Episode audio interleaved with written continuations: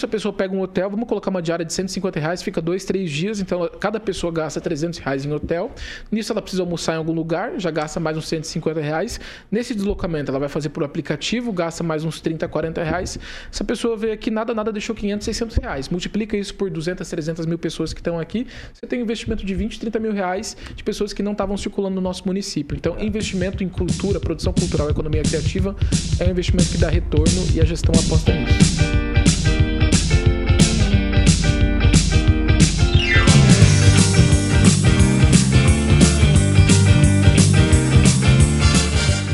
Estamos no ar aí, Celso Tenari, para mais um podcast Tá em Alta. Mais um, nesse dia mesmo que você está assistindo. Exatamente. Tá que eu melhorei? É, ó, show demais.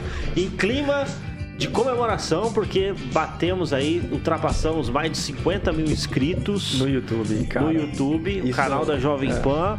Claro que isso aqui é o mérito de toda a, a, equipe da Jovem Pan, né? É. Toda a estrutura são o, o, programa aqui de maior audiência, que é o RCC News, não é? E toda a equipe aí é um trabalho em conjunto, né, Celso Tenari? Mas 50 ah. mil pessoas, 50 mil é, que acompanha a gente aí, e é só o começo, né, Celso Tenari? Pois é, é tão gratificante fazer parte disso, né, Alter? É verdade, cara. É, tá nesse momento aqui, nessa bancada e ver o quão relevante essa bancada e esses microfones têm sido para a população em geral, tanto para a galera que curte política, esporte, saúde, entretenimento.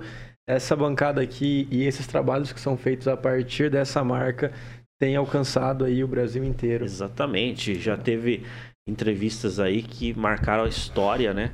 É, Sérgio Moro esteja, esteve aí, entrevistou o presidente também, o, o, Jair, Jair, Bolsonaro, já entrevistou diversas pessoas. É, enfim, essa bancada fez história e continua fazendo aí história, né? e muito obrigado exatamente. pelo pessoal que está sempre com a gente, né? Nós, nós, queremos agradecer sempre a companhia de vocês aí, que é, a gente sempre procura trazer aqui temas relevantes é, personalidades aqui especiais aqui da cidade. E hoje não é diferente. Hoje a gente vai conversar com uma pessoa aqui. Inclusive, eu quero saber quais suas expectativas, viu, Celso Não, altíssima. Só que eu ouvi, só o que eu ouvi aqui falar de todo o currículo, né, de todas as experiências e da sua relação com essa pessoa também, vê, eu, eu já tô com. Nossa, muitas perguntas, né? Perguntas Show em off e, e on stage também. Show demais, cara.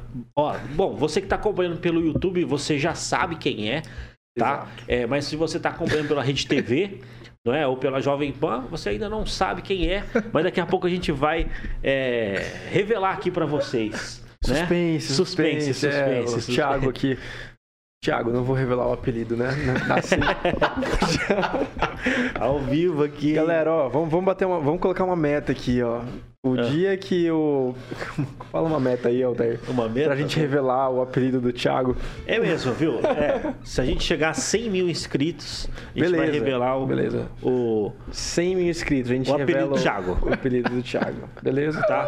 Tá valendo, hein, Thiago? Caraca, meu. Aí sim, cara. Beleza, fechou. Pode ser. E ele raspa o cabelo também, pode ser? É.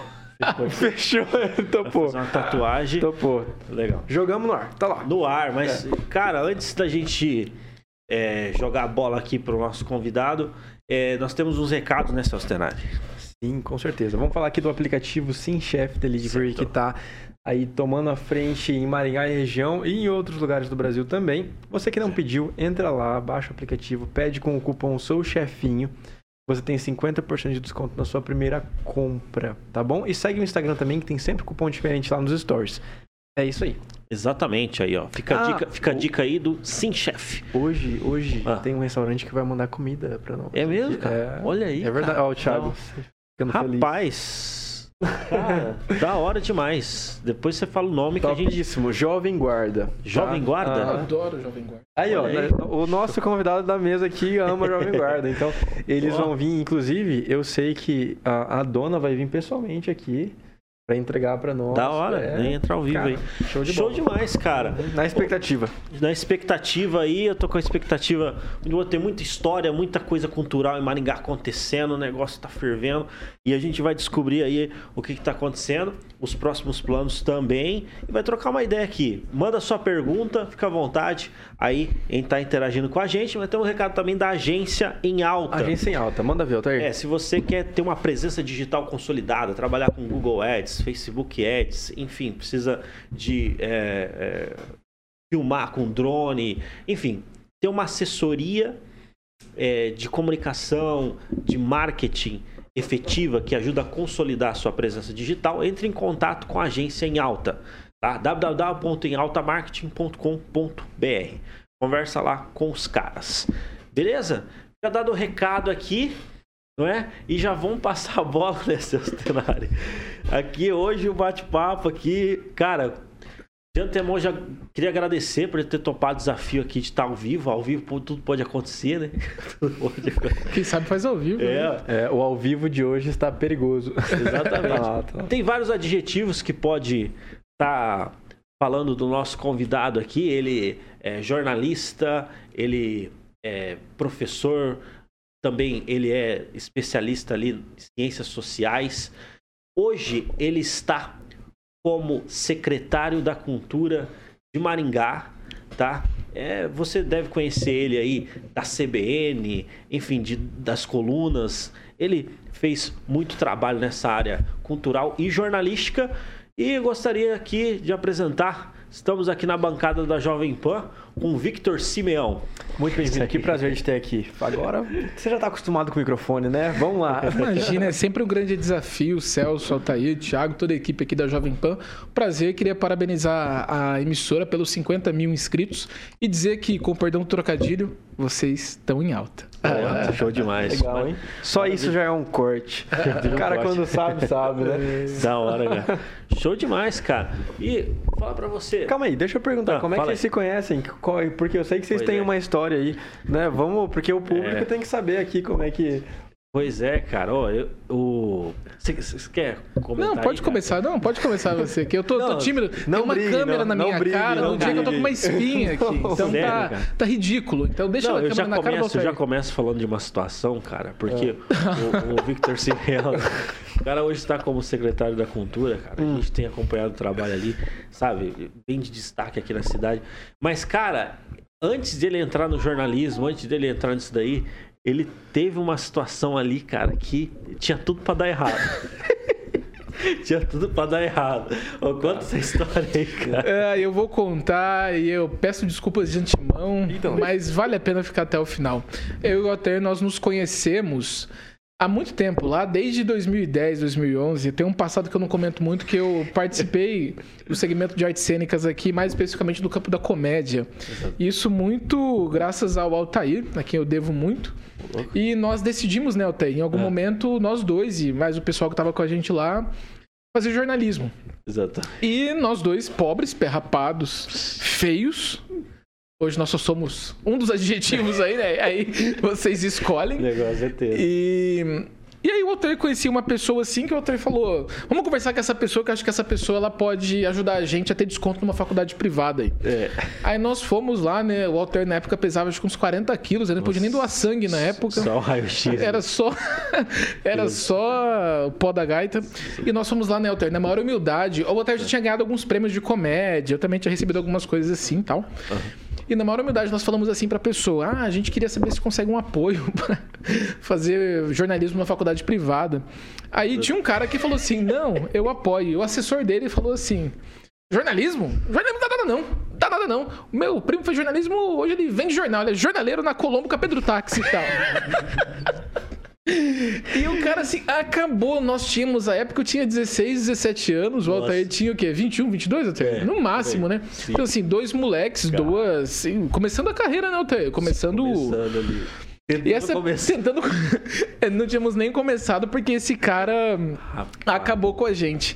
E o mundo dá voltas e hoje, assim, graças a amizade, trabalho, competência, a gente ocupa posições que para muita gente pode não ser nada. Eu venho de Morama, de uma família muito simples, pobre, Sim. e a gente hoje ocupa um espaço, Legal. tanto aqui na Jovem Pan, no caso do Altair, a gente lá na Secretaria de Cultura, e fizemos jornalismo e, enfim, não precisamos Jor- necessariamente... Jornalismo vale a pena. Dá Vale a pena também. é, aliás, aliás, sem preconceito nenhum com qualquer tipo de profissão. Acho que ser jornaleiro é uma profissão digna. Você Sim. trabalha, recebe dinheiro, paga suas contas, acabou.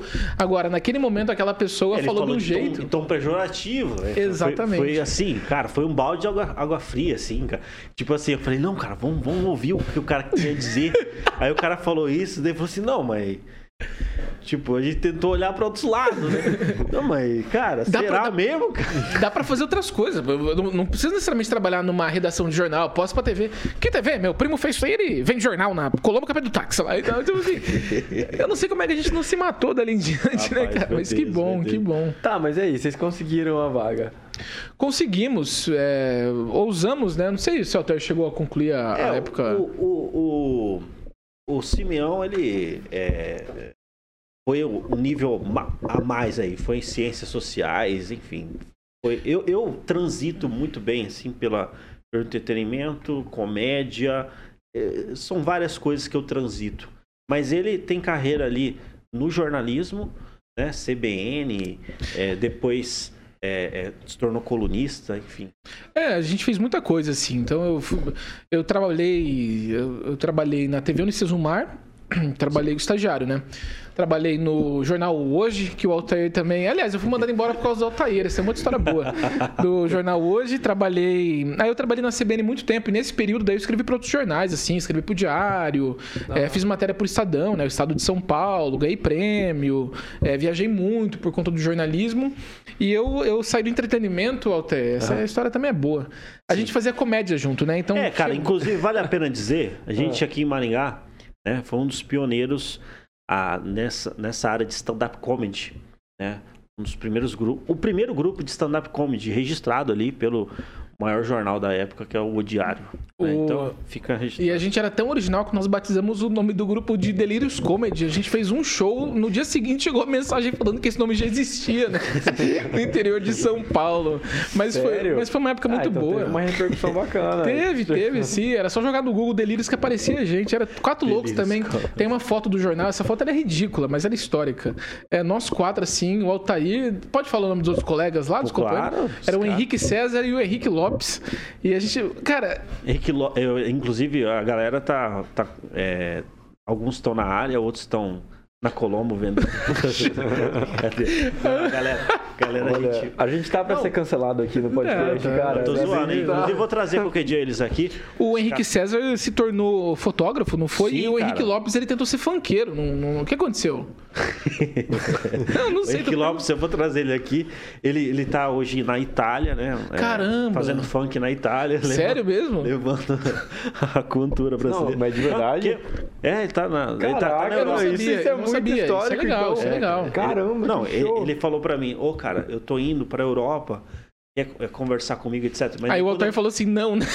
e Não, aí ele quando foi eu pra fui Europa conversar, sem vir. Eu já vi, daí O comecei a ver esconde a stories. história dele. É. Ele, ele esconde legal. É bom ter Não. alguém aqui que vive- viveu parte pra contar os perrengues também do Altair. O cara. Altair tinha uma piada ótima. Como é que era? Seu pai era juiz de futebol? Como é que era essa piada aí mesmo, Altair? Eita, velho, ô, cara, eu quero. É, eu vou falar pra você, essa daí é de. Não, vai lá, Altair. Essa daqui vai virar, Não, vai virar nem corte. sei se tem graça Tem, mais. tem, tem. Tem, Como não. é que era? Seu- É que eu falava com meu pai, ele era juiz de futebol, né? E aí chegou um determinado momento que minha mãe caiu, né? Caiu, daí eu falei pro meu pai, pai, a mãe caiu. Ele se caiu na área é pênalti. Então ele falou isso daí. É, boa, boa, boa. Bem bolada, bem bolada. cara. Não, esse negócio é complicado. cara, é boa, Mas, boa, cara, boa. ele tá lá na, na Europa, entendeu? E, e quando eu fui conversar com ele, ele já tinha ido. Eu vi os stories lá, mas ele vai. Cara, vamos chamar ele aqui, velho. Tem um Vamos. Ó, eu DJ, acho que virou gente- DJ. DJ. DJ. A gente tá super na vibe da galera da Itália, Londres e Sim. Brasil e Estados Unidos, né? Bem Não, dá pra fazer Ó, a conexão, dá pra reunir. A gente podia fazer um churrasco, armar os quatro, assim, convidar também o pessoal Vocês o topam um Celso, show, agora. Remember? Alguma coisa assim? Não, eu bato palma daí, eu já não tenho time nenhum. Agora o Altair a gente vê, eu sou o maior fã de a vocês. piada do Pô, juiz ali, ó. É boa, é boa, é boa. Já. Vai ser boa, cara. Eu- Ah, o Thiago te deu 10 aí, ó. Aí, ó. Uma carinha de triste, mas deu 10. Mas, mas é aquela música do Charlie Brown, né, cara? História, as nossas histórias Thiago, de lutas, dias de, de glória, o tempo passa e a gente construiu, né? Ninguém vai tirar isso da gente. É. Goste ou não, é uma construção do passado, tá algo na memória. Quem for pesquisar talvez um dia a história da comédia, ou história do, do, da comicidade na cidade, chegando à década de 2010, tem esse grupo, Delírios, assim, que foi um sucesso. Nós fizemos um show e paramos, né? Mas é. tirando isso. Mas, cara, lotou, bicho. A gente. Mas cabia 12 pessoas também lá, daí não... só nossa família já. não, não, não cabia, cabia umas 200. Lotou, brincadeira, cara. brincadeira. Cara, eu fiquei impressionado. Aquilo ali mexeu muito com a depois a gente fez outro show, ficou vazio. Ficou vazio. Não, nós, nós fomos. Eu acho que daí você rompeu com a gente, não foi, Té? A gente foi pra um bar. Ah, eu. E aí no bar você é. não foi. Aí o bar fechou depois. Aí eu fui trabalhar com outro cara. E Londrina, um outro né? bar, ele fechou também. Aí eu descobri que quem quisesse fechar qualquer tipo de empresa podia nos contratar. Contratar, isso é. Aí você não, quer fechar sua empresa? Liga pra gente que a Liga gente... pra gente que dá certo, cara. É... Não, eu lembro disso aí, cara. Não, lembro, vocês. O, o, foi pra Londrina também, fez uns Cara, aquele show foi horrível. Foi no Menina Bar, assim. Menina Bar. Menina Bar, cara. E, nossa, foi Será horrível. Que existe o Menina Bar ainda? Se a gente não fechou. Ficou na dúvida. Agora tá Idosa Bar. Idosa Idosa é, faz muito que era menina. tempo. É. Bobar. Não, mas pior que foi, não. Aí teve, um, teve uma competição de, de comédia. A gente conheceu muita gente boa, cara. Se a gente tivesse insistido mesmo na área, talvez é, tivesse é. acontecido alguma coisa. Porque, só que o que acontece também na comédia. Legal, acho que eu nunca tinha falado isso em lugar nenhum. Sim. É, assim como qualquer coisa na nossa vida nesses tempos modernos ou pós-modernos, tudo é muito rápido, tudo muda muito, tudo muda o tempo todo, todo o tempo. Então, aquele cara que fazia só stand-up comedy, hoje ele tem que ter um canal no YouTube, ele tem que ser hoje podcaster, é, ele tem, que, tem que fazer, tem que editar, tem que fazer tudo. Então, você tem que estar muito disposto a oferecer muito, sem uma remuneração alta para apostar e tentar pegar lá na frente. E aí, Maringá, naquele momento talvez não fosse o melhor dos mercados. Eu acho que hoje a cena procura muito mais. E eu, inclusive, saí da comédia por vários motivos, mas o principal deles foi que tinha um cara que, enfim, uma pessoa e aí me chamou para fazer a abertura lá. Eu fiz um show uma vez. Eu fiz uns 10 minutos de show lá e foi muito bom. Foi um open, né? Uma abertura. E aí o cara falou, porra, muito bom. Mas não vou te pagar, não. Hoje foi só pra. Beleza. Aí ele me chamou num segundo, cara, e me pagou 20 reais. Aí foi o que eu gastei do mototáxi pra ir embora. Aí Sério, eu falei assim, cara, não vou. Não sabia dessa história, não. Não, é que você, é que você tinha, acho que ele pra outro caminho, assim. Sim, sim. E aí eu falei, eu não vou fazer por 20 reais mais isso aqui, não. Eu vou focar na faculdade e tentar uma outra carreira. Sorte a minha, só que principalmente sorte do público né? Porque esse show também foi ruim. Eu fiquei 15 minutos em cima do palco, ninguém deu uma risada. Eu, eu, me lembro. Meu analista fala que talvez eu esteja exagerando um pouco, mas a recordação que eu tenho foi de que ninguém riu. 15 minutos no palco, ninguém riu. Posso estar exagerando? Talvez, mas a recordação que eu tenho é. Porque eu acho que eu soube antes de subir ao palco que eu ia ganhar 20 reais. Acho que eu entrei tudo. Cara, se 20 reais não valia. Não, 20 reais. Cara, não valia nada naquela época, imagina. Cara. Você podia ter isso, entrado isso contando é essa história, né, cara? Fala, pô, eu tô aqui por 20 reais, galera. Então cara, vocês têm, é, é constrangedor. Vocês têm uma, uma responsabilidade comigo agora. Vocês têm que dar risada. E, mas aí a comédia, você sabe disso melhor e vale também para quem produz multimídia. Tem coisa que você faz um dia que funciona muito bem, cara. Eram as mesmas piadas. Então tem um público que compra você e bate palma e é. acaba, pede foto. Tem noite que você vai embora, cara, você passa, ninguém fala com você. Você mesmo sente que não foi um bom show, as pessoas não deram risada. E é muito doido, porque aí você encontra pessoas que te acham genial e pessoas que te acham estúpidas. A partir do momento que você entende que também essa é a lógica da sociedade no dia a dia, você vive tranquilo e calmamente. É verdade, cara, não. Mas não, isso, é... isso é na vida, é real. Na vida. Você aplica para qualquer área da sua vida. Você, Pode no seu trabalho, qualquer coisa, você tem pessoas que te acham geniais, pessoas que te acham, sei lá, emocionados. É, e eu acho que a crítica negativa não pode te derrubar. Você não pode se sentir uma pessoa pior que você recebeu uma crítica. Assim como um elogio, você também não pode achar que você é a pessoa, a melhor pessoa do mundo, não. Acho que humildade, vontade de trabalhar são itens essenciais para você fazer a mudança. Aí. E aí, imaginando também que talvez a revolução, a grande mudança que a gente queira no mundo não acontece mais no macro, acontece no micro. Então, se dá um bom dia para a pessoa que te encontra no elevador, cara, dá um sorriso, um abraço, perguntar como é que a pessoa tá, às vezes você muda a vida da pessoa. Acho que é isso que eu acredito mais hoje, e mas eu continuo, na medida do possível, consumindo comédia e batendo palma. Acho que tem gente muito boa fazendo aí da hora, junto. cara. Não, você me fez lembrar a piada do Pablo aqui. Qual piada? Que ele veio aqui na, ele veio aqui na, na, na PAN sim, aqui. Sim, sim. Ele falou que estava fazendo um show, né? E aí tinha um pessoal de testemunho de Jeová, né? E aí, tipo, ele falou o seguinte, é, viu? No final da piada, bate palma. Aí eles falaram assim: não, não, hoje a gente não tá a trabalho aqui. Nossa é. Olha que coisa, cara. Olha que coisa. Esse aí é o Paulo que contou. oh, mas vou falar pra você, e aí? Tu casou? Tu, e aí, velho? O que, que foi? Não, não, não. Eu sigo ainda assim em casamento mas trabalhando muito. Acho que o foco agora tá. A energia está na Secretaria de Cultura. Com certeza. E as coisas estão acontecendo. E é um serviço que demanda muito. Não que seja uma justificativa, você, não é uma escolha, ou você casa ou você trabalha, né? É porque ficou, bem, é, ficou um pouco isso. Eu peço desculpas, não, mas a vida me levou para outros caminhos e acho que vai chegar o momento. Eu quero casar, ter filhos e afins, mas não é esse momento, não. A gente está numa fase agora de muito trabalho, muito estudo, muita dedicação, que é o trabalho da Secretaria de Cultura. Né? A gente, na gestão do, do prefeito Ulisses Maia, a cultura ganhou um destaque que nunca tinha tido antes na história. Que é você ter ações descentralizadas por toda a cidade, shows grandes nacionais de forma gratuita, mais dinheiro investido nos artistas locais e uma mudança de paradigma para a nossa sociedade.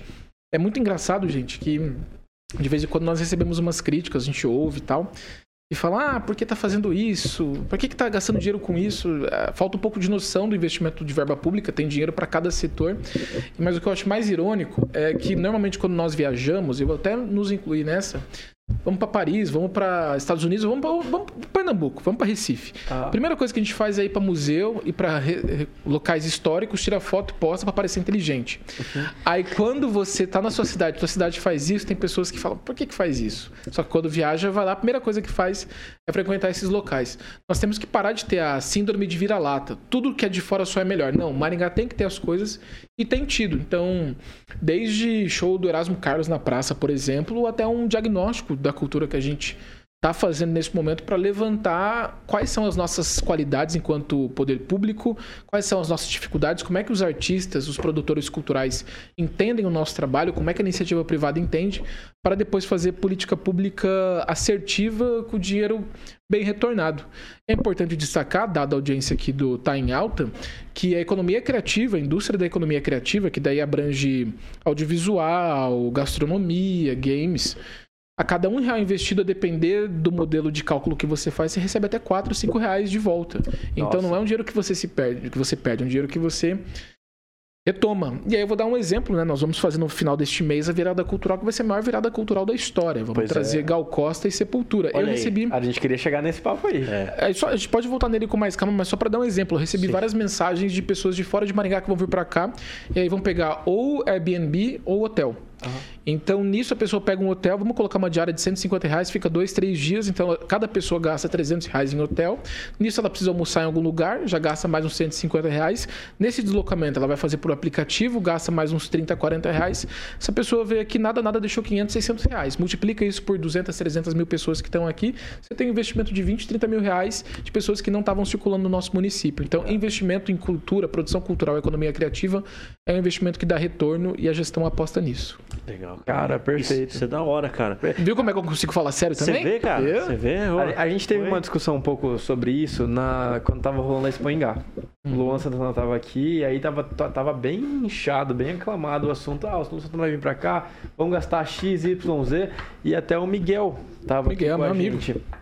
Sim, sim. E aí ele deu pra gente uma palhinha de, disso que você tá falando aqui, né? Que tipo assim, ah, a galera não consegue entender que, beleza, vamos investir lá, sei lá, não lembro se era 200, Sim. 300 mil no show Coloque do... 300 mil reais. 300 mil no show do Luan Santana. E o pessoal olha esses números, é, não analisa é, de onde ele está saindo ou que tinha uma verba específica para isso. E também é, não calcula um retorno. Até porque, eu entendo, Vitor, porque é o seguinte, é, a gente pega uma, a população em geral e você fala que está investindo 300 mil num show que está chegando em Maringá. É difícil calcular como isso volta a princípio. Você falando fica muito claro para nós. Mas dá para entender. É, ficou claro, do ponto de vista econômico, interessante essa, essa abordagem. Porque... Mas, tipo assim, a população em geral, quando, é, quando pensa nisso, o que, que eles imaginam? Ah, eu tô pagando imposto e esse imposto está saindo para trazer Luan Santana, algo nesse sentido. E você explicando deixa mais. Mas você quer um exemplo claro? Por exemplo, vamos reformar uma rua no conjunto X. Um exemplo. Nós vamos gastar 100 mil naquela rua. Um exemplo, né? Tá. Não estou dizendo que está acontecendo isso. Você vai andar nessa rua? Não. Você vai? Eu não. Eu também não vou. É nosso dinheiro de imposto que não é para aquela rua. E aí? É. é melhora da sociedade. Melhorando naquela rua, a gente melhora a circulação das pessoas que moram naquele bairro e eles circulam mais pela cidade. Então nós temos que pensar mais na coletividade. Nesse tempo moderno que a gente vive, nesse tempo do fast food, Parece que tudo tem que ser pro eu e nada pro coletivo. A gente trabalha numa gestão hoje que pensa na população. Somos perfeitos? Longe disso. Mas construir política pública democrática, de qualidade, é você atender a vários segmentos. A gente fez o. contratou o Sepultura agora. Perdão. E nós recebemos assim, para baixo, umas 200 mensagens de pessoas que são do rock and roll falando, olha, nunca tinham feito isso pela gente. Então, entende, você tem um grupo aqui e não que nós estivéssemos trabalhando especificamente para um grupo, mas tem um segmento que consome, que paga imposto, que atua na cidade, que de alguma forma, artisticamente falando, não tinha sido atendido. Então, você precisa de uma gestão que pense no coletivo para atender. Agora, ou nós começamos a entender isso, ou meus amigos, minhas amigas, os ouvintes aqui, não sei para onde vai o mundo, não. A ONU, o G20, né, o grupo das 20 maiores economias do mundo, soltou um relatório no começo deste ano mostrando que a economia criativa é o futuro. Você tem que investir nisso para retornar. Não à toa, nós estamos falando aqui, tem transmissão pela internet, num canal, num negócio chamado YouTube, que você, vocês já foram na empresa YouTube, na sede? Vocês sabem quem são donos? Não. E está é. rendendo dinheiro para vocês e para eles. E aí? Ou a gente se moderniza, Sim. ou a é, gente são fica. São modelos novos de negócio. E, é. e, tudo que é novo assusta. Agora, o que nós de poder público precisamos ter claramente é saber falar, saber comunicar e explicar. Porque hoje nós temos uma gestão aqui, e eu não quero fazer proselitismo, mas, enfim, o prefeito Maia, o vice-prefeito Edson Escabora, o prefeito em exercício agora, são extremamente democráticos. E mais do que isso, eles têm uma equipe que são democratas. Vocês querem discordar? Podemos, estamos aqui. Podem fazer críticas, não tem problema. Pode fazer crítica. Agora, vamos conversar. Sem ataque, sem baixaria. Que é uma outra coisa que a rede social trouxe, né? Nós somos todos corajosos por trás de uma câmera, do celular. Pessoalmente, ui, o que eu tenho de história de pessoas que criticam a gente na rede social e encontra a pessoa e fala, pô, Alter, você falou tal coisa. Não, não foi isso que eu quis dizer, não. Não, mas eu li lá. Não, você não, não entendeu, você não entendeu. É, a sua é interpretação assim. é, é, exatamente. É. é. Quando é entra, no quando entra. Mano. Exato. Eu, né, eu, lembro quando eu era criança ainda, a gente fez um projeto na escola aqui em Maringá mesmo. Sim. E a gente estava analisando ali a incapacidade das pessoas de conseguirem ter contato frente a frente. E a gente até usou um exemplo bestinha, mas só que faz todo sentido hoje. Que é assim, um rapaz da, de 15 anos a Sim. 50 anos atrás, ele só tinha uma forma de chegar na menina e falar que gostava dela. Ele tinha que chegar nela. Uhum. Pessoalmente, né? Tinha que ir lá, oi, então, tremendo mesmo, Sim. de botinha e tal, do, do, jeito que ele tava, e falar, ó, eu tô, queria te falar que eu gosto de você. De alguma forma ele tinha que enfrentar isso. Hoje em dia, as pessoas perderam essa capacidade. E a gente fala disso porque é um exemplo bom ah, nesse nível, porque é algo muito desafiador. Né? Você já teve 15 anos, eu tive. Hoje ele não se lembra muito bem, né? mas também já teve. Eu já tive. 15 anos dele. Eu já tive. E, inclusive... mesmo na minha idade, cara, é, quando eu tinha os meus 15, a gente já mandava mensaginha. Quando chegava perto da menina, ah, você falou que gostava de mim? A gente falava exatamente isso que você falou agora. Ah, não, mas não é bem isso que eu quis dizer. Mas o, Cel, o Celso, você, você fala, Celso? Tem coragem. Você tem eu, coragem? Tem coragem. Não, mas uma... hoje existem outras plataformas, né? Então... iFood, não, iFood. eu me lembro só dessa historinha, eu me lembro que eu morava em Moarama e tinha uma menina, eu tinha acho que uns 10, 11 anos na época, e ela devia ter uns 14, 15. E aí eu, eu descobri o celular dela, Aí eu mandei mensagem para ela, não sabia como falar, né? Eu falei assim, eu não me identifiquei, né? Eu falei, oi, tudo bem e tal. Anônimo. Queria conhecer você, quero te chamar para chupar um sorvete. Hum. Ela, chupar um sorvete? Tô fora, e nunca mais falou nada, cara. Então nunca mim, é... Meu Deus. nunca tivemos Se esse sorvete. chegado lá com o sorvete, quem sabe? Ah, acho que ela queria era outra coisa. Eu tinha 11 anos, né? 11 Meu rolê era comer um cascão, então acho que um não cascão, tinha muito o que oferecer, não. Mas você já teve muita dificuldade com isso, Simeão? Não, graças a Deus não. Não, não. isso aí é de boa. Não, eu acho que a gente tem que. Culturalmente tranquilo. Cara, podcast. Culturalmente falando. Podcast vai pra todo lado, né, cara? Vai. A conversa. Não, mas aqui não tem problema nenhum de falar isso. É, tem uma frase do escritor que eu gosto muito, Dalton Trevisan. O curitibano Dalton manda, Trevisan. Já manda o escritor, um, uma, um pensador, Zeca Pagodinho. Não, e adoro o Zeca Pagodinho, não. não é um grande. Gessé de Souza, grande Zeca Pagodinho, sim, adoro. Sim, sim. Mas o, o Dalton Trevisan tem uma frase que é assim: não sou bonito, mas sou simpático. Isso não vale alguma coisa? Então eu penso nesse sentido aí, não, cara. É, é, dá um sorrisinho, ser simpático. Ajuda, né? Ajuda. A gente, ainda mais a gente que é desprivilegiado de beleza física. Mas no mundo paralelo, no metaverso, a gente tá. No, no metaverso tá, tá bem. É. Eu tô bem, meu avatar tá ótimo. Multiverso. Multiverso, isso. É. Cara, show de. E falando em show, é, shows que tem é Gal Costa e Sepultura, né? Aqui em é. Maringá. É, Teve também do Erasmo, né? Erasmo. Erasmo, cara. Em termos de, de, de, quantidade, deu uma galera. Deu, deu. Erasmo deu umas 4 mil, 5 mil pessoas ali. Show aberto. E mais interessante do que isso, aliás, mais interessante do que isso não, mas Sim. tem uma coisa que nós chamamos de pertencimento, ou economia do sentir. É muito comum também. Eu uso o exemplo de viagem que acho que é o mais simples a gente tatear. Às vezes você vai, vamos usar o Brasil, você vai para São Paulo. Ou alguma cidade do interior de São Paulo, e você tem um primo, um amigo lá, não, pode ser São Paulo mesmo, capital. Vamos usar São Paulo capital. Você fala, pô, aqui tem vários estádios de futebol, né? Aí teu primo fala assim, cara, tem o Morumbi, tem o estádio do Palmeiras lá, que tem acho que o nome, né? Name rights, tem não sei o quê. Uhum. Aí você fala assim, você já foi? Não, e, e, aí o cara defende, não, porque aqui tem muito esporte, tem muito não sei o quê, tal, não sei o quê. Aí você pergunta, você já foi? Ele fala, não.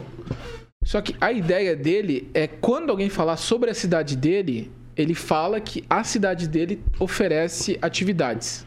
Ele pode não frequentar, mas tá. ele sabe que tem. E é essa cultura que a gente tem tentado instalar no município. Você pode, no dia do show do Erasmo Carlos, você ficou doente, cara. Você tossiu, tua mãe passou mal, caiu na área, né? Tipo, a mãe do Altair ali, o pai dele Já achou é. que fosse pênalti. E você não vai, mas quando você conversa com alguém e pergunta como é que, como é, que é Maringá? Ela fala assim, meu, a minha cidade tem show do Erasmo Carlos de graça na praça. É. Então isso fica um diferencial e mobiliza as pessoas. É o planejamento que a gente tem pensado para o Natal deste ano, por exemplo. Fazer um grande Natal se der vamos trabalhar para colocar o maior número de pessoas possível, mas mesmo quem de alguma forma não puder participar, ela sabe que tem e vai divulgar. Aí nós fizemos neste ano já o Rincon Sapiência, que é um dos principais nomes do hip hop nacional, o Erasmo Carlos. Vamos ter agora Gal Costa, dia 30 de julho, às 9 horas da noite, na Praça Salgado Filho, ali em frente ao Antigo Aeroporto, e Sepultura no dia 31 de julho. Eu até brinco assim, eu converso com gestores de cultura do Brasil todo, do porte de Maringá, o que a gente tem feito, e com muita humildade, muita vontade de trabalhar mesmo, dificilmente outra cidade faz. E aí é gestão de recurso público, é saber definir onde tem que ser investido, é muita conversa com o Conselho Municipal de Políticas Culturais, com segmentos, ouvindo muitas críticas, aceitando para fazer a diferença. Porque a cidade onde as coisas acontecem, né? A gente trabalha aqui, a gente passa um tempo, às vezes, no estúdio, na secretaria, mas de noite você vai comer alguma coisa, você vai ao cinema, você vai a algum show.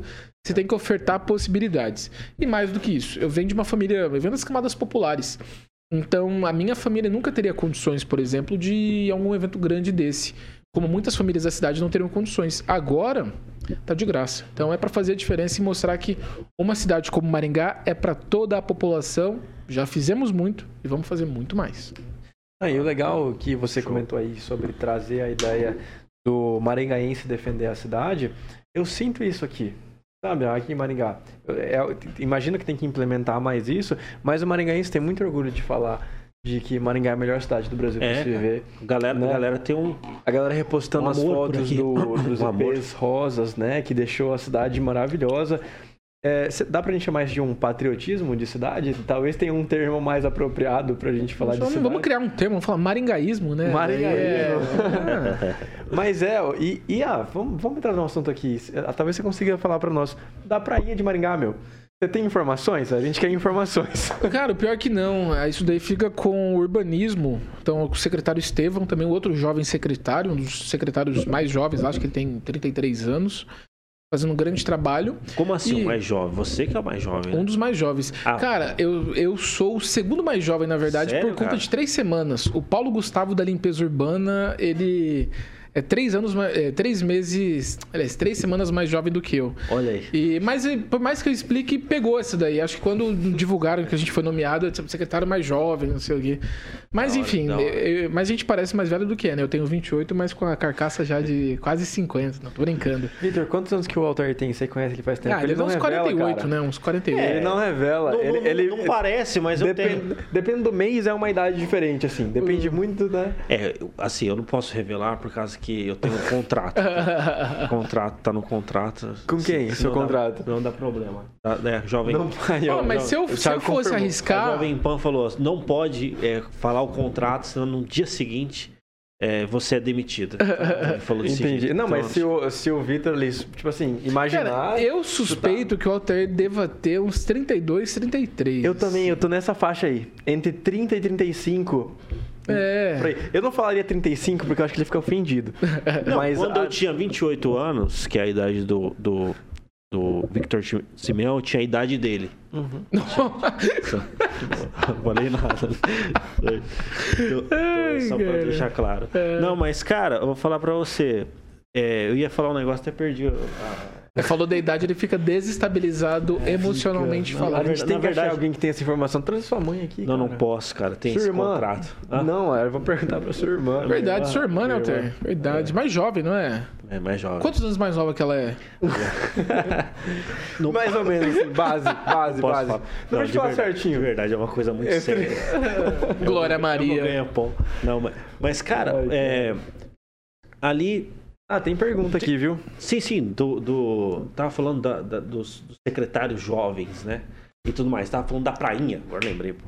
É, beleza, da prainha tu não pode falar, mas. Ele não, ele não, Não é que tem não as pode informações. Não tem as informações, é, não, não, é- não o compete a gente. Coloca não pode falar sobre a prainha porque é um assunto tá muito polêmico. Vamos dar, dar pano O pra debate é manga. importante. Que, que- é.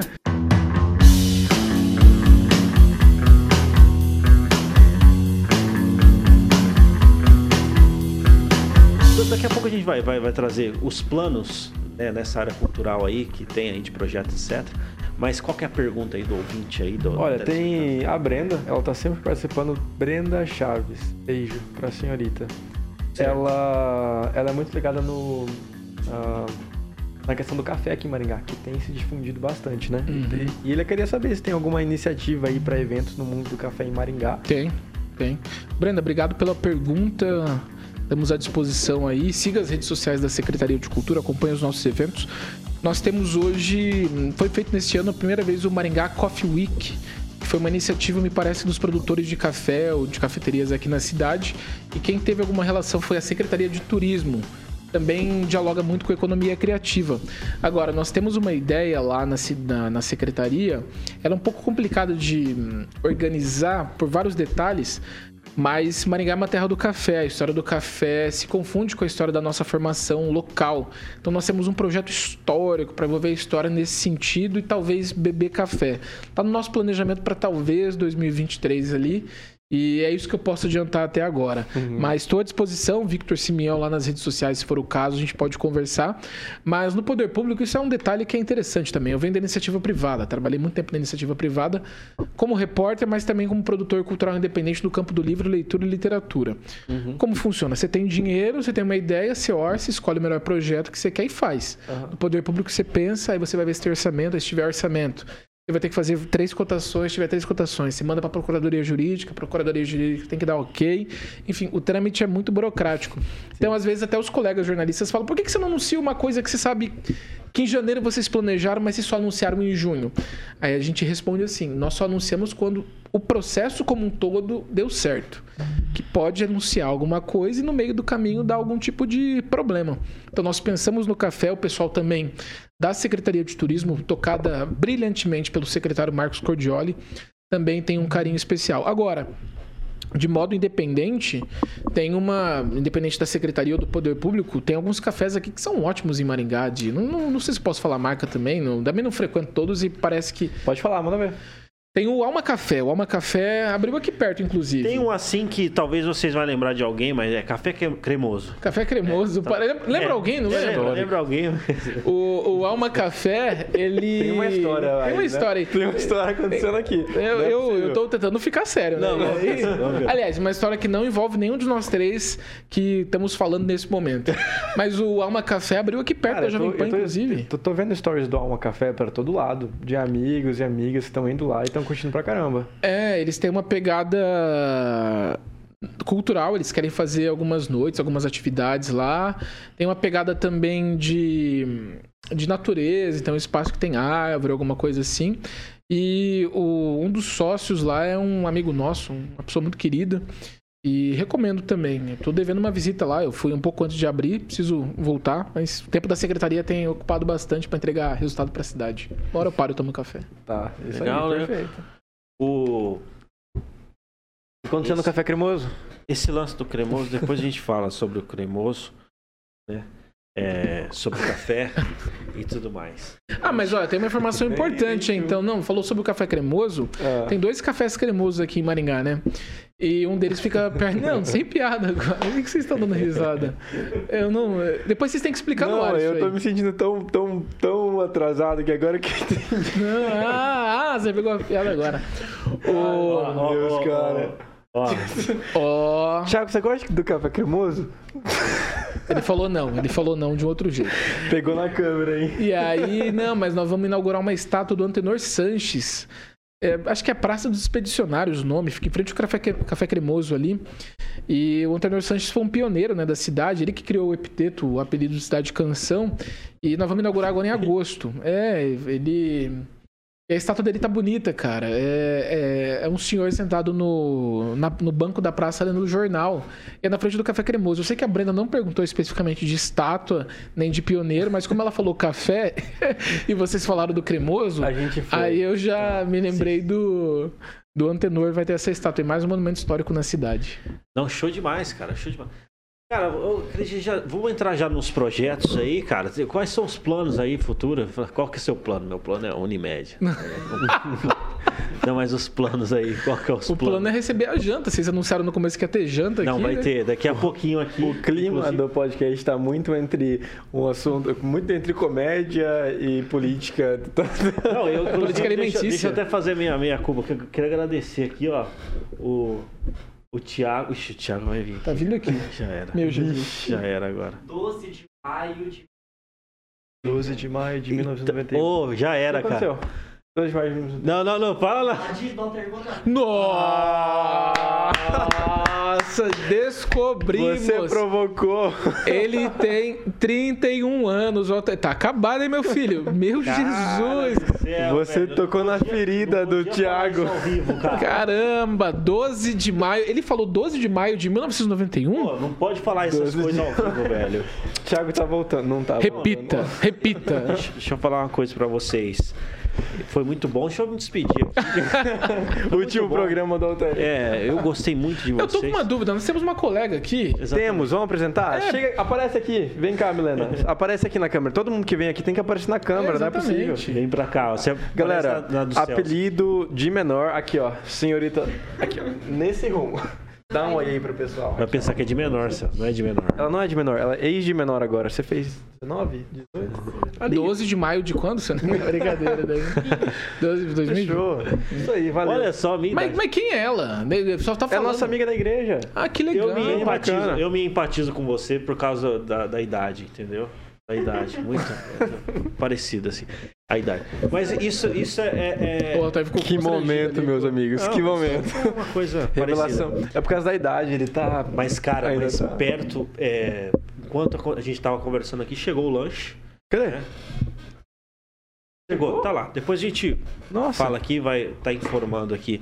Vocês, a gente tava falando sobre os planos, né? Acho que o pessoal tem curiosidade de saber aí. Ah, dos planos da Secretaria de Cultura? Nossa, tem muita coisa acontecendo. É, vamos ter a virada cultural. Nós criamos o mês da música. Ano passado foi o evento teste, digamos assim, por conta da pandemia. Agora em agosto vamos ter de novo, que são os 30 dias de agosto com atividades musicais pela cidade. Parque do Ingá, Buracão, Terminal, Aeroporto, Câmara de Vereadores. A ideia é que a cidade respire, seja cidade de canção mesmo. Vamos ter apresentações de artistas maringaenses, de vários segmentos da música. Vamos trazer shows nacionais também, tudo de forma gratuita para a população. A gente vai ter também até o final do ano Semana da Capoeira, Semana do Hip Hop, Flink, a nossa festa literária internacional de Maringá. Vamos retomar com o grande Natal 2022, já que nos últimos anos não teve Natal e quando teve no ano passado foi um Natal ainda pequeno, dadas as proporções da nossa cidade canção. Mais do que isso, a gente vai fazer. Isso talvez não seja tão publicizado, mas nós fazemos a Conferência Municipal de Cultura, que é quando nós vamos avaliar o Plano Municipal de Cultura, que é a política de Estado que os gestores da cidade devem seguir. Nós temos tido um diálogo muito bom com o Conselho Municipal de Políticas Culturais, com os segmentos. Vamos lançar em breve um edital de fomento chamado Prêmio Aniceto Mate. Vamos investir 2 milhões e 300 mil reais, 2 milhões e 340 mil reais para contratar 46 projetos para difundir a arte e cultura por todo o nosso município, além de seguir com essa pesquisa do diagnóstico da cultura para mapear os pontos fortes e pontos fracos para fazer política pública assertiva. Além disso, nós vamos tocando o dia a dia da secretaria, então a gente dá apoio a muito evento, conversa muito, Sim, sim. troca ideia com os não, gestores, certeza. prestamos muita conta à imprensa, então eu até brinco aqui, né? Por isso que eu falei para o Celso no começo, não tem pergunta que não possa ser feita. O gestor público ele tem que ser aberto É. e a receber críticas. e Como que afins. você, cara, antes você era estilingue, agora você é vidraça. antes você era repórter, né, de uma concorrente nossa aqui, que eu não vou poder falar o nome, CBN. da CBN. Mas, e agora tu é, tu é vidraça, entre aspas. Sabe que essa é uma pergunta que eu respondo. É um desafio, né? É, e é uma pergunta que eu respondo muito. Uma vez eu. É engraçado isso. Meu segundo dia de gestão, então, 5 de janeiro de 2021. Certo. Eu estava no Passo, a Secretaria de Cultura fica no Teatro Calil Haddad. Eu estava no Passo e nisso uma assessora do prefeito me liga. Vitor, Vitor, onde você tá? Tem uma reunião aqui no Passo agora com fulano de tal. E tinha um, um político lá, um político de renome aqui. Acho que a história não. Essa história é boa, sempre precisa mencionar o nome do político. Certo. E na hora que eu abro a porta, esse político olha pra mim e fala assim: Ah, ah, agora sim, agora sim você vai ver o que é ser vidraça. Antes você batia, agora você vai sentir o que é estar numa gestão pública. Eu dei risada e falei: tudo bem e tal. O que que acontecia? Como repórter da CBN, eu cobri muito política, Política, política. cultura. Certo. E toda história tem duas, três, quatro, cinco, dez versões. O repórter, o jornalista tem que buscar aquilo que é mais próximo, factível, do real. Então eu não tinha disposições com políticos ou com gestores ou afins. Mas obviamente que quando tinha alguma matéria cujo conteúdo que era baseado em fatos era negativo, essa pessoa levava para o pessoal ou algo mais próximo a isso. Quando o conteúdo era positivo, a pessoa achava que nós da CBN éramos os melhores repórteres do mundo. É aquilo que a gente estava falando no começo da nossa conversa. Uma crítica não pode deixar você no chão e você falar, nossa, eu sou a pior pessoa. Assim como um elogio não pode fazer você pensar que é um deus ou um semideus. Então isso para mim sempre foi muito tranquilo. Eu hum, tem um filme que eu gosto muito, né, O Poderoso Chefão. É um livro, na verdade, que virou filme e tem uma frase que é muito marcante, que é não é pessoal, são os negócios. Então, a partir do momento que você entende que as críticas que você recebe por fazer um podcast, por exemplo, Alter, não é que a pessoa de casa não gosta de você. Aliás, pode ter uma ou duas pessoas que não gostam, e tudo bem. Agora. Tem mais, tem mais, gente. Tem mais. Ah, não, não, não se sacaneie tanto. A, a pessoa às vezes não gosta do conteúdo, por algum motivo ela Sim. discorda. A partir do momento que você não leva isso pra você se preocupar, nossa, não vou dormir, facilita muito a vida.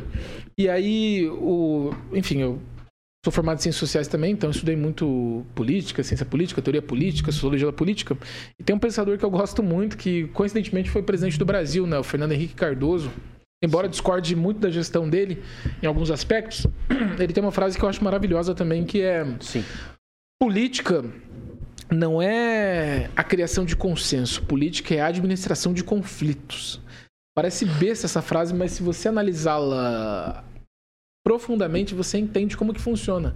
Sempre vai ter gente descontente. Absolutamente sempre. Não tem como. Não tem como agradar, agradar todo mundo. Não tem A como. partir do momento que você entende que a sua função, ou uma das suas funções enquanto gestor público, aí eu digo para prefeito, secretário, gerente, diretor, é administrar conflito, você caminha e toca o barco para frente. Então, eu, eu- eu fico muito tranquilo. A gente tem uma equipe muito capacitada na Secretaria de Cultura, são pessoas excepcionais, tanto a equipe de servidores comissionados quanto dos servidores de carreira. E nós entendemos que as críticas fazem parte, muita crítica que a gente recebe, nós merecemos ouvir um puxão de orelha, alguma coisa assim. Algumas outras são infundadas e a partir disso a gente tenta calibrar e fazer o melhor para nossa população, sempre pensando que nós temos que entregar o melhor possível para o maringaense e para maringaense. A gente tem que deixar um legado aqui que daqui a 30, 40, 50 anos as pessoas olham e falam, olha, Maringá em 2021, 22, 20 e tantos lá, tinha isso, aquilo, aquilo. Hoje a cidade de 2050 é isso, porque 30, 40 anos atrás, pessoas que estiveram no poder público ocuparam espaço e trabalharam de verdade. A gente tem que abolir, eu acho que isso tem mudado radicalmente ao longo dos últimos anos, a ideia de que, nossa, mas para que poder público? Para que não sei o quê? Meu amigo, a Covid passou aí e mostrou se você não tiver um Estado que funciona minimamente para organizar, distribuir e fazer as coisas acontecerem, o mundo podia ter sido muito pior. Então, você tendo gestores qualificados, você faz toda a diferença. Então, para finalizar essa resposta, podem criticar, podem apontar. A gente tem a humildade de ouvir, de receber, de dialogar, de conversar. Quer criticar pessoalmente, inclusive, numa entrevista? Fica à vontade, não tem problema não. Agora, vamos discutir, vamos entender os pontos ou vai ficar de um lado só? Se quiser dialogar ou construir em conjunto, nós estamos à disposição. Legal. Nesse momento, então, vamos fazer isso, né? Tava esperando essa deixa pra falar É, assim, tava seu esperando- trabalho é... Ó, é um cara mais legal, cara. É, eu tenho visto aí, eu tô bastante.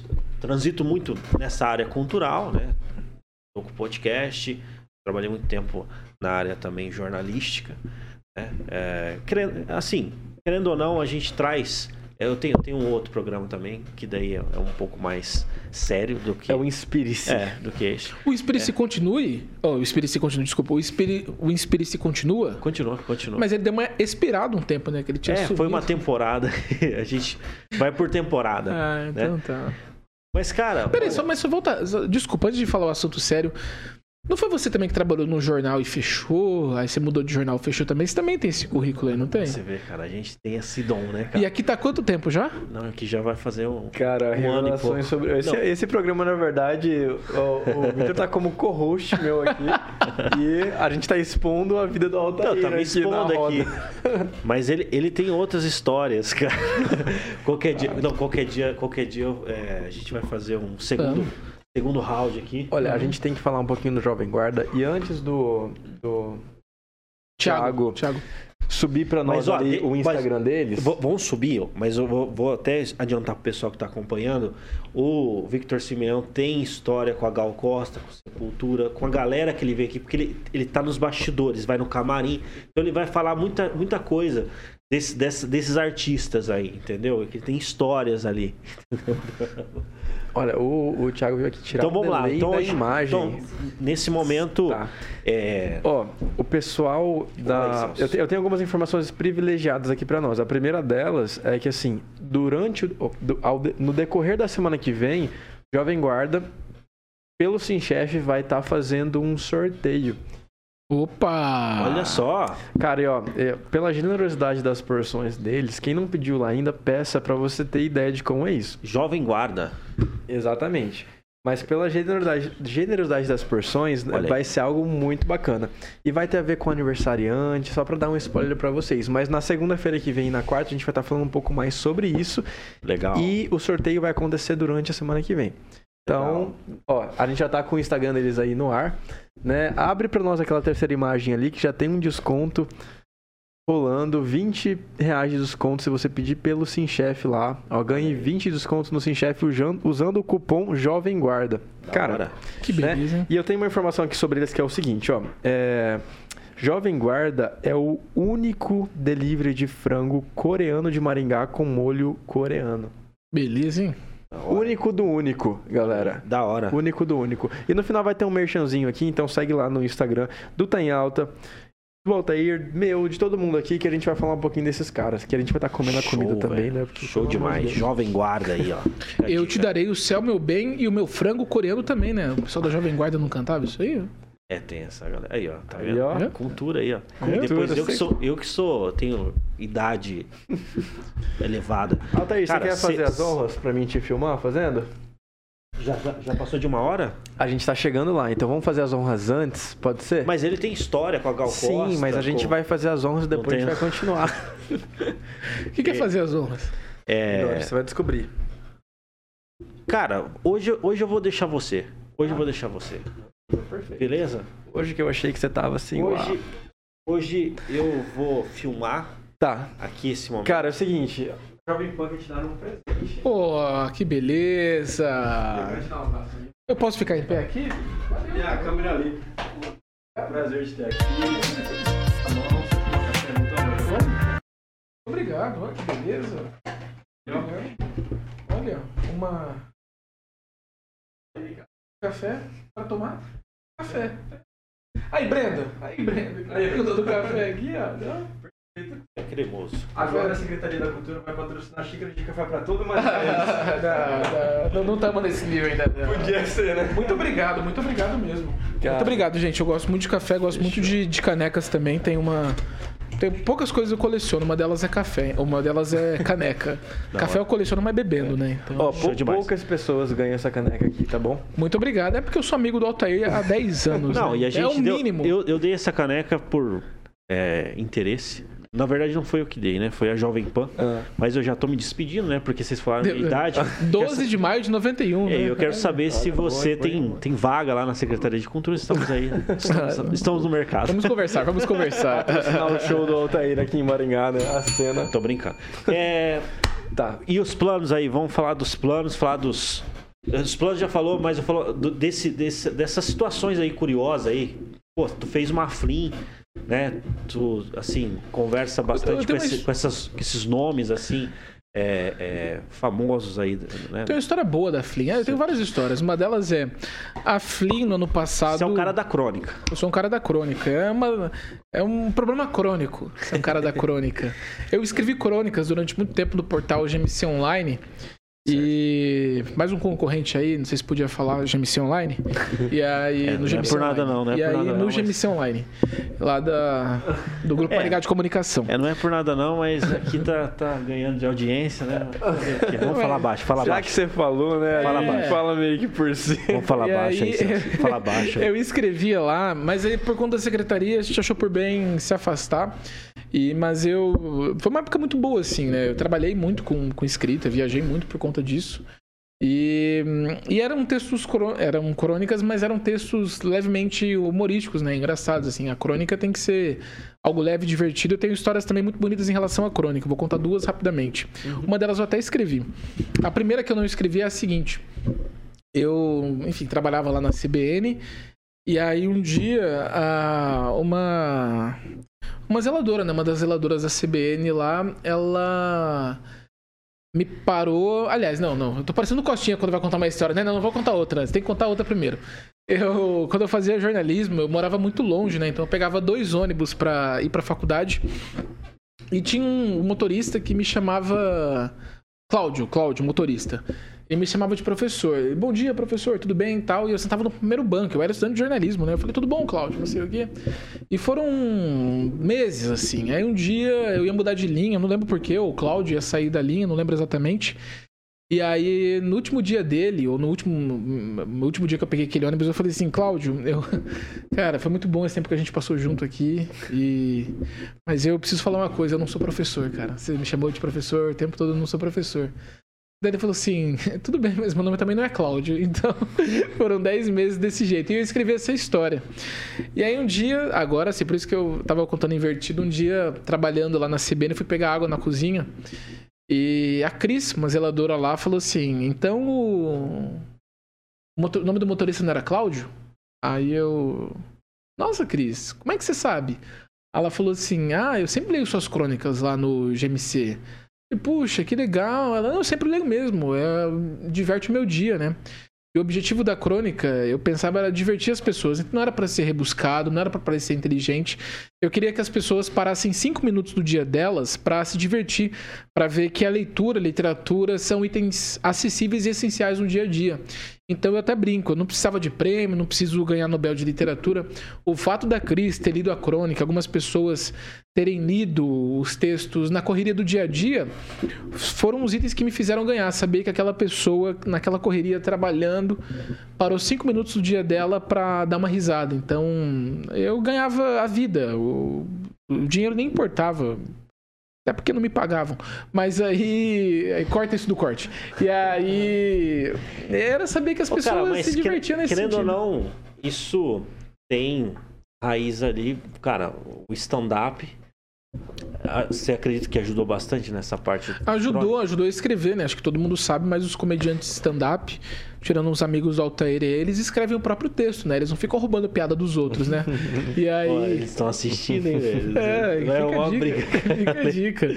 Não, e aí, repare que eu não falei qual amigo, né? Então você que tá indicando que eles estão assistindo. Então vocês que cobrem do Altair. É, você aprende a escrever. Você aprende a escrever. Você necessariamente deve escrever os seus textos. E isso facilitou muito. Aí depois, enfim, fazer jornalismo, tive trabalho com a literatura. E era uma experiência também. Não à toa. Eu não, eu não tenho um livro publicado. Eu, não- sinceramente, não tenho vontade de escrever um livro agora. Tá? Não- a ideia era ter esses textos soltos que rodassem pelo WhatsApp, pela internet, e as pessoas se divertissem em cinco minutos. Aí, por conta da secretaria, eu parei de publicar em periódicos assim. Hoje eu tenho uma lista de leitores, assim. Eu tenho cadastrado uns 100 umas 170 pessoas no e-mail. Aí, quando eu Ah. escrevo, eu mando para essas pessoas, assim. É um grupo pequeno, mas fica mais restrito, tem o feedback das pessoas ali, mas também não tem dado muito tempo, não. Eu acho que desde que eu comecei a fazer isso no final do ano passado, eu mandei uns 4 ou 5 textos só. Porque eu sou muito exigente comigo mesmo. Mas aí que tá, cara. Beleza, tu tá numa pasta é, da cultura, etc. Beleza. É, o pessoal quer só competência de gestão. Mas se você deixar de lado essa questão artística, né, cultural, você não acha que também você perde um pouco a sensibilidade? Acho, acho, e é uma pergunta muito tocante, assim, Você vê, sinceramente. cara, eu sei fazer pergunta séria. Você não é só um rostinho bonito, né? Você vê? Não, é o tipo de coisa que a gente conversa lá na secretaria até. Eu tenho o Paulinho, que é nosso diretor de eventos, é um excelente músico. O Chico, nosso superintendente, é um excelente ator. E ambos trabalham com produção também. A gente se pega às vezes conversando como é que a gente se dedica à gestão. De se dedicar mesmo, gente. De chegar às 7 da manhã e ir embora às 8 da noite. De almoçar em 15 minutos. Parece loucura, mas é real. Você tem coisa pra fazer. Sim. E não tem isso de, ai, não, nossa, tô almoçando agora, não vejo, não. Ligou, atende, vamos resolver. Aconteceu um problema, vamos resolver. Vai acontecer um problema, a gente se adianta e resolve antes. Só que você acaba deixando alguns setores descobertos, digamos assim, da sua vida. Então, o Paulinho voltou a fazer show, assim, ele é um músico de bar também, fez um show chamado Buarque, com canções do Chico Buarque, por óbvio, né? Chamar Buarque cantar Anitta não ia fazer muito sentido o show, né? mas é, assim, é, é. mas tudo bem. Aham. O Chico também voltou a fazer alguns projetos e eu voltei a escrever para esses leitores de e-mail. Agora, é corrido, é muito corrido. É... Como eu digo, como eu disse, eu sou também muito exigente na produção. Eu tenho dois, três leitores para quem eu mando os textos antes.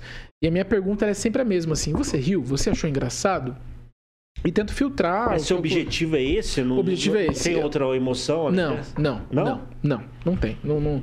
Quiser chorar, não vai ler meu texto, não. Vai ler outra coisa. Juro, eu acho que o Brasil em si já tá caótico pra gente chorar. Eu quero que a pessoa leia. Tenha cinco minutos de diversão ali. Ela pode esquecer no minuto seguinte, não tem problema. Mas que ela se divirta naquele momento. Como a Cris se divertiu aquela hora. E eu acho. Acho não, né? Isso daí é histórico, né? O nosso querido Aristóteles, o filósofo, na poética, escreve que a comédia é o pior dos gêneros porque ela é a imitação do drama. E logo por ser imitação, ela é uma falsidade. Então isso perdura, assim, né? Quem ganha Oscar? Ator dramático, normalmente. O cara que faz comédia não ganha Oscar, porque o É drama uma subcategoria. é uma subcategoria em muitos sentidos. Que eu acho um desperdício, um debate que está em aberto. E a comédia é essencial. Você consegue falar muita coisa por meio da comédia. Século XIV, XV, XVI que o digam. O- as únicas pessoas, ou a única pessoa, a única função que criticava o rei de forma aberta era o bobo da corte. Boa noite. Era ele que falava as verdades, todo mundo dava risada e ele só cutucando. Então a comédia tem essa função, ela pode ser crítica, e hoje nós temos cronistas no Brasil que são excelentes, engraçadíssimos. Críticos, Humberto Werneck, Antônio Prata, Fernanda Torres, Tati Bernardi. E eu tentava seguir por esse caminho também. Tinha uma crítica ali, outra lá, mas com piadas muito locais assim também.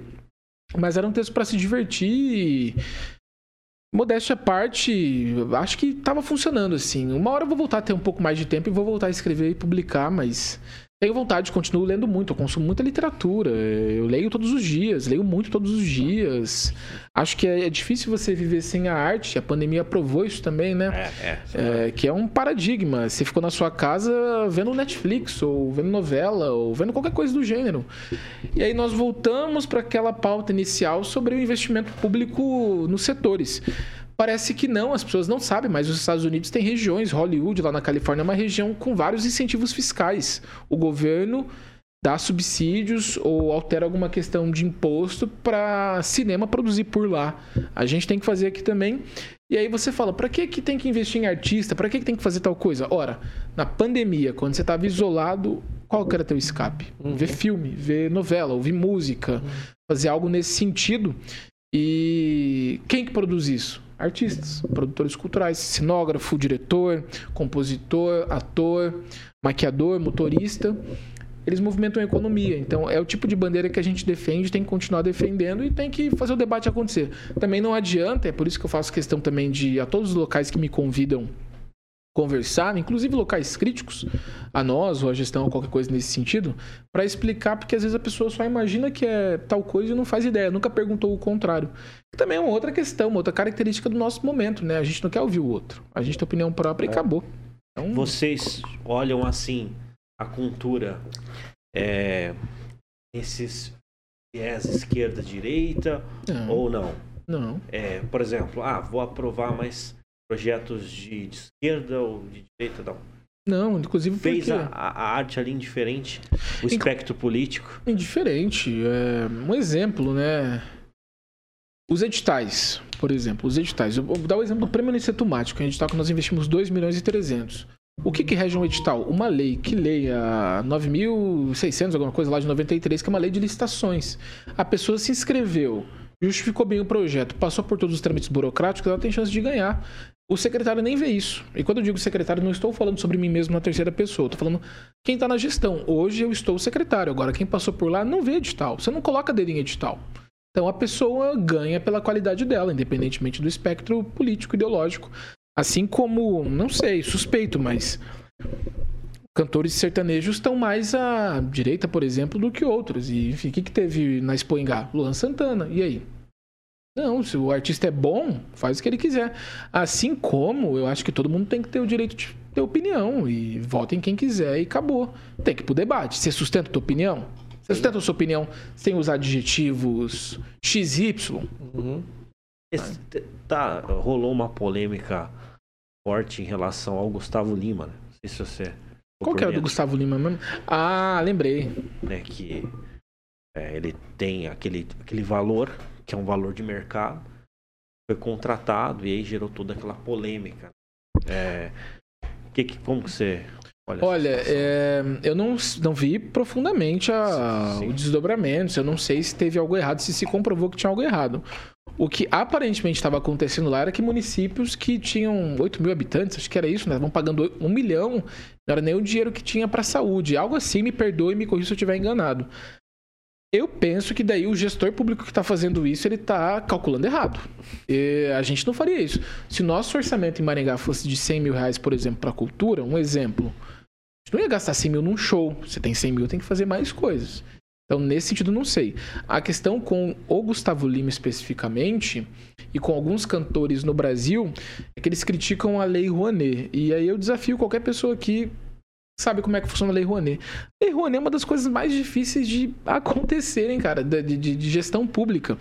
Grosso modo, como é que funciona? Grosso modo. Você tem que ter um projeto, aí você tem que cadastrar o projeto na plataforma do governo federal. O governo federal, você tem que cumprir todo um regramento técnico. Uhum. Orçamento, justificativa, valor de mercado, tal, não sei o quê o governo falou que o teu projeto está apto, você tem que procurar a empresa para a empresa falar que vai patrocinar o teu projeto.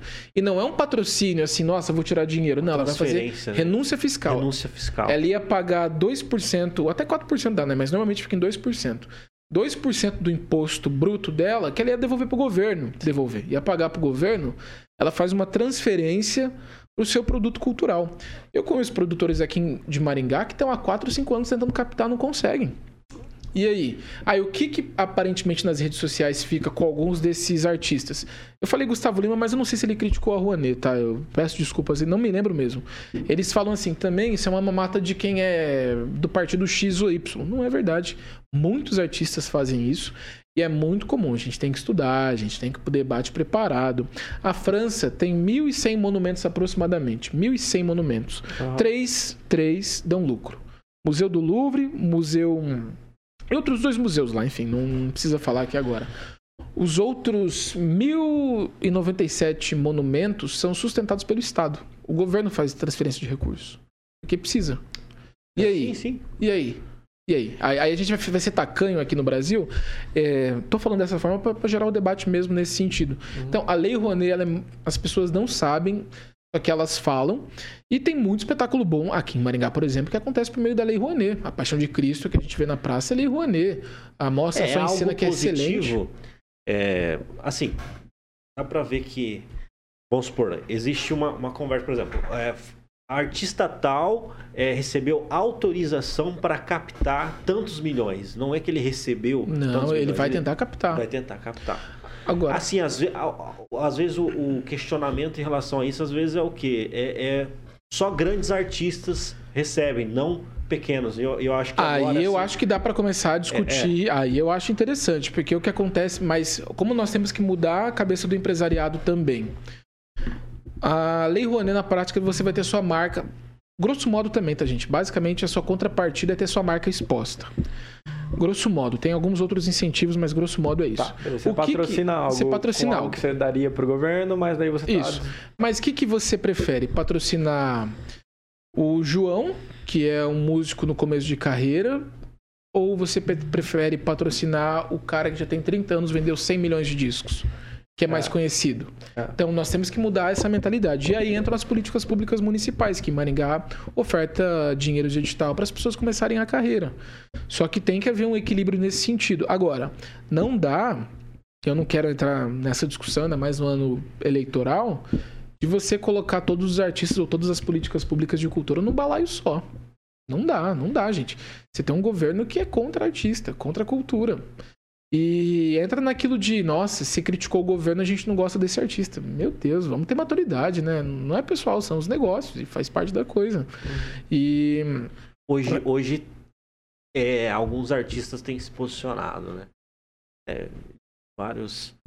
Que, qual que é a sua opinião? Assim, você acha que é interessante o artista se posicionar? Eu acho que todo mundo tem que se posicionar. Todo, mundo tem que se Desde, né, vamos lá, você falou né? A gente teve um show aí do Nando Reis, né?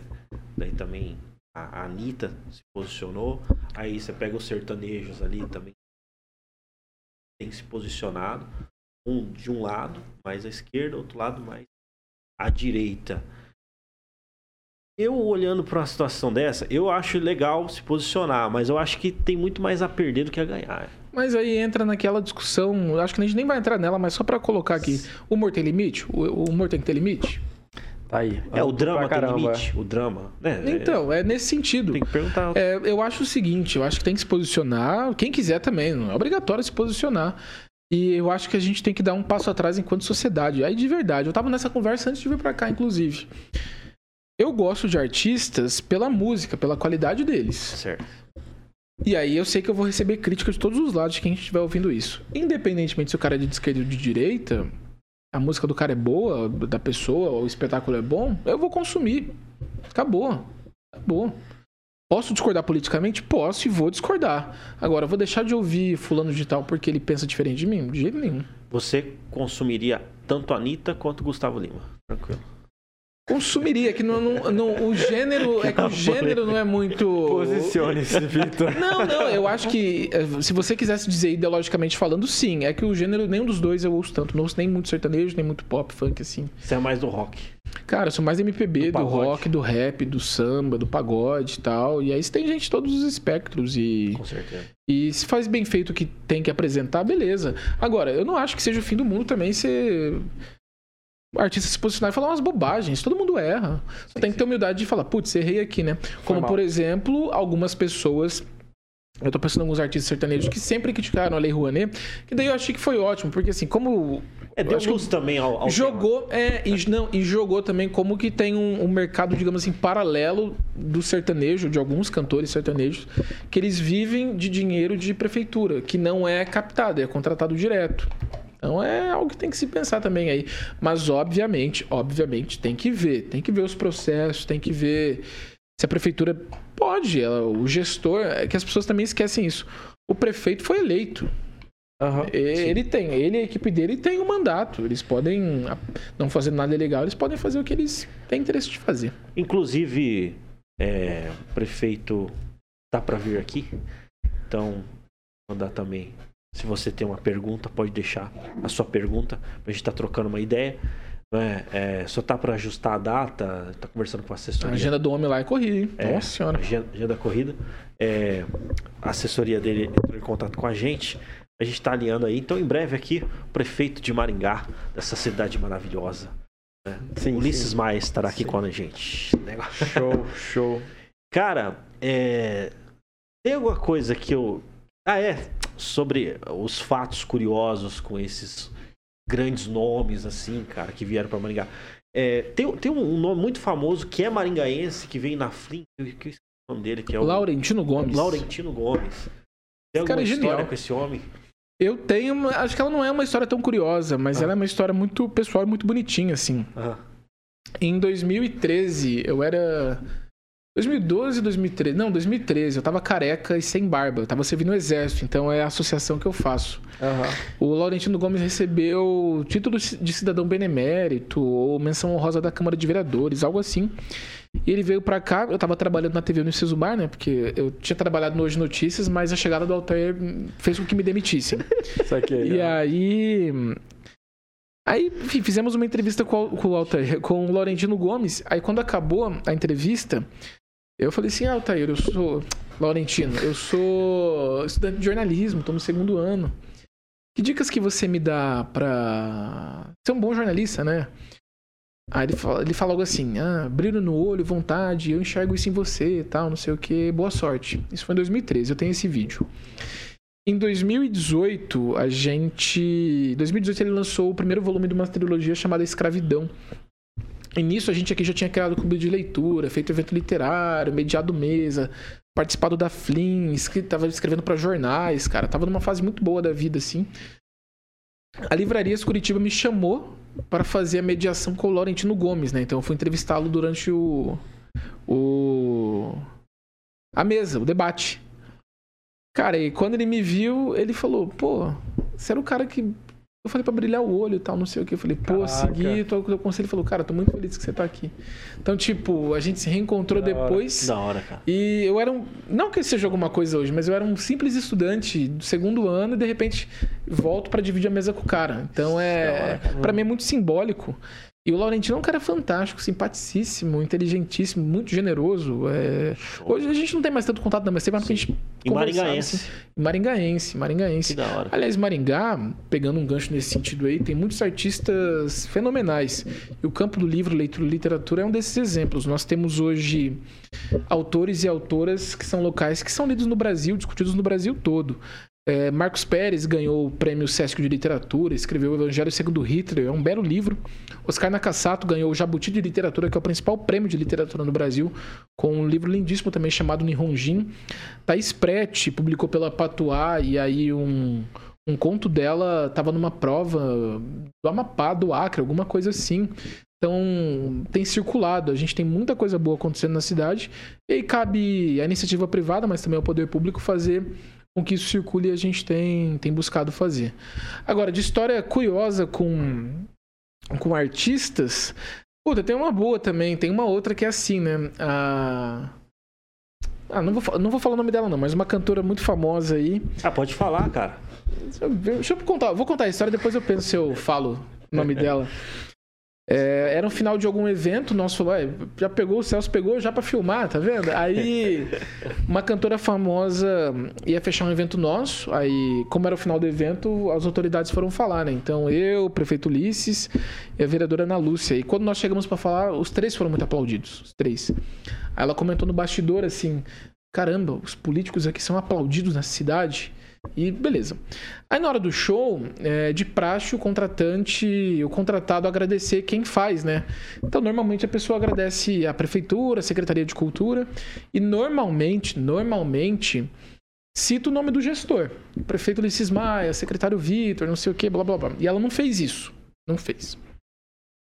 Beleza, jogo jogado tal, né? A gente não é vaidoso também, isso daí não muda em nada. Beleza. Aí no outro dia, acho que quatro da manhã eu recebo uma mensagem, cara. Tipo, ela tava acordada ainda, aí, mas eu não recebi mensagem dela, mas ela postou quatro da manhã, cinco da manhã, uma fotona. Falou, estou impressionada com Maringá, tal, não sei o que. Essa cidade que acolhe, essa cidade cultural. Parabéns, Ulisses Maia. Marcou Ulisses Maia, assim, tal. Esse post bombou, assim. Zélia Duncan. Zélia Duncan fez isso, tal. Como? Zélia Duncan. Olha só. Zélia Da Duncan hora. fez isso. Então, foi, foi muito bom nesse sentido. E, enfim, tem várias histórias também. Cara, que da hora, velho. É, porque fica marcado. A gente não sabe quando que ela vai voltar aqui, mas é uma pessoa que daí, quando tiver tomando seu café num jantar em algum outro local, ah, o que, que você tem feito? Meu, passei por Maringá, uma cidade que apoia a cultura e que os gestores são aplaudidos. Então, parece pouca coisa, assim, mas para quem tá no poder público, que é lidar com tanta coisa ao mesmo tempo, você vê que faz toda a diferença. Ô, Show demais, ô, ô Victor. Cara, legal, velho. Gostei dessa resenha, resenha cultural, resenha, né? E também inspiracional aí. Da hora demais, cara. Eu gostaria até de agradecer aí o Falcão por ter liberado o Luva de Pedreiro. Faltava uma, né, cara? Eu não entendi. faltou. Não, não, mas o, é, você parece muito luva de pedreiro. A gente Cara, o aceita. luva de pedreiro pesa 20 quilos, cara. Eu devo ter uns 80. Eu devo parecer Assim, uns 4 luvas de pedreiro. Eu pareço uma caixa de luva de, de pedreiro. Algumas coisas ditas pelo Altair aqui a gente Não, e- aceita. A gente nem. A gente aceita. Não, cara, mas Aceitar. muito bom. Não, Tudo mas, bem. ó, eu. É mas- receba, não é aceita, é receba. Mas sabe o Tá, que, que é o melhor? Porque ele falou aqui, ficou um silêncio no estúdio, né? Tipo, o que que tá acontecendo, né? E tal. Mas O Thiago. Mas, cara, não, mas, Entendi. o que- é, não, É, eu também, não, mas. só pra quebrar o protocolo, tá muito sério. Bem bolado, bem bolado. Tá, Bem bolado. tá, foi ótimo. Agradecer o Falcão. Só porque tá no hype, né? Lançando nomes pro YouTube entender, sabe? Tão É verdade, de Falcão, hashtag lá, Falcão, luva de pedreiro. É. Mas, cara, Descansar, da hora mesmo, né, cara. Ô, surpreendi aí, cara. Como é que é que ele fala? Descansar, né? Porque o homem não é de ferro, né? É, isso, Gente, então. ferro. É. Mas, pô, cara, obrigado Cara, aí, velho, Obrigado por vir, foi muito bacana. Deixou na mesa aqui é, questões valiosas e inspiracionais. Porque o Tá em Alta é tudo sobre inspiração. Esclareceu várias coisas aí, cara. Importante Esclarecimento. pra caramba. É isso aí. E assim, normalmente aqui no finalzinho do Tá em Alta, a gente deixa livre pra você se despedir, falar das, suas redes sociais normalmente, se você quiser ou não, agradecer quem tem que agradecer e deixar uma mensagem bacana pra galera. Aí, tipo assim, é contigo. Eu sei que você tem mais afinidade com o microfone do que a gente aqui, então Imagina. sei que sei que manda bola. Eu tô. Aproveitar esse momento pra falar que eu tô vendendo uma estante. Não, Não, mas eu tô Você mesmo. Vai tem na LX, estante multiuso. Tô vendendo uma estante de livros lá. é, precisando desse dinheiro aí, gente. Bom, queria agradecer Celso, Altair, Thiago, a equipe toda aqui. Foi um prazer passar esse tempo com vocês. Mesmo tendo sido ofendido ao final pelo Altair, já acionei a nossa assessoria jurídica. Ô, louco, Ele o vai cara é receber maior a luva de pedreiro do na- Brasil, no área de futebol. Prefeitura processando. Uma luva de pedreiro na cabeça dele. Brincadeira. Queria agradecer, parabenizar vocês aí. As perguntas foram muito interessantes. A gente se divertiu aqui, tanto on quanto em off. Estou à disposição de vocês. Estou à disposição de você que ficou até o final aqui. Pode me achar nas redes sociais, é Victor Simeão. E tem até uma história muito boa. Uma vez uma pessoa me ligou né, e falou assim: Ah, queria fazer um cadastro de você. Como é que é seu nome? Eu falei, Victor. Ela falou assim, Vitor com V? Eu falei, não, com C, né? É Sictor, né? Porque pergunta. Sictor, né? E aí, e aliás, essa piada eu roubei do Vitor Duarte Faria, o, o colega aqui da, da Jovem Pan. Eu achei a história muito boa, até roubei e escrevi essa, eu escrevi essa história. Salve pro não. Victor também. Salve pro Sictor, o Victor. Victor. Victor. E dizer que eu estou à disposição nas redes sociais, Instagram, Facebook, Twitter. E na Secretaria de Cultura também. A gente trabalha de segunda a segunda para entregar um município cada dia melhor, mais artístico, mais cultural e um município cada vez mais maringaense, né? O prefeito Luiz sempre fala que é devolver Maringá para os maringaenses. É isso que a gente tem tentado fazer, buscado fazer com muita humildade, muita vontade de fazer acontecer, descentralizando as atividades culturais, propiciando situações que nunca tinham sido nem pensadas no nosso município e fazendo com que Maringá seja cada vez melhor e que a gente se orgulhe cada vez mais do nosso município. Agradeço, pessoal. Muito obrigado. Estou à disposição. Parabéns, sucesso para vocês aí. Quando bater 100 mil, me chama que eu venho aí eu conto mais histórias do Altair. Tamo junto, cara. Não, cara, falar pra você, foi muito interessante. Resenha da hora mesmo, cultural, inspiracional. né? Colocou aí. é, a gente tem um propósito de fazer cada podcast um mini documentário.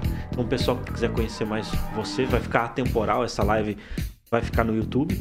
E ela também, essa live, esse podcast, e também vai ser transmitido pela é, Rede TV, né? E depois colocado Doze em outras plataformas, plataformas de aí. podcast em áudio, né? Então, poxa, gratidão mais uma vez. Deixa registrado aqui é, minha gratidão por ter aceitado o convite, né, Celso Tenari? Temos Isso o último recado da Jovem Guarda.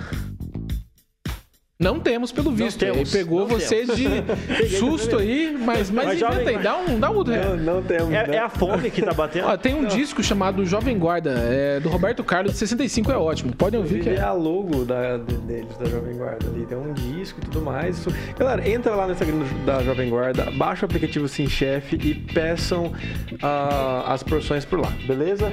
Legal. É isso. Jovem Guarda, Jovem Pan. É isso aí. Ótimo. Valeu, pessoal. Ah, Eu sou o Alter Godoy Sou o Celso Tenari. e este foi mais um. Podcast tá em alta, é isso aí. Valeu, pessoal. Tamo junto. Valeu, valeu.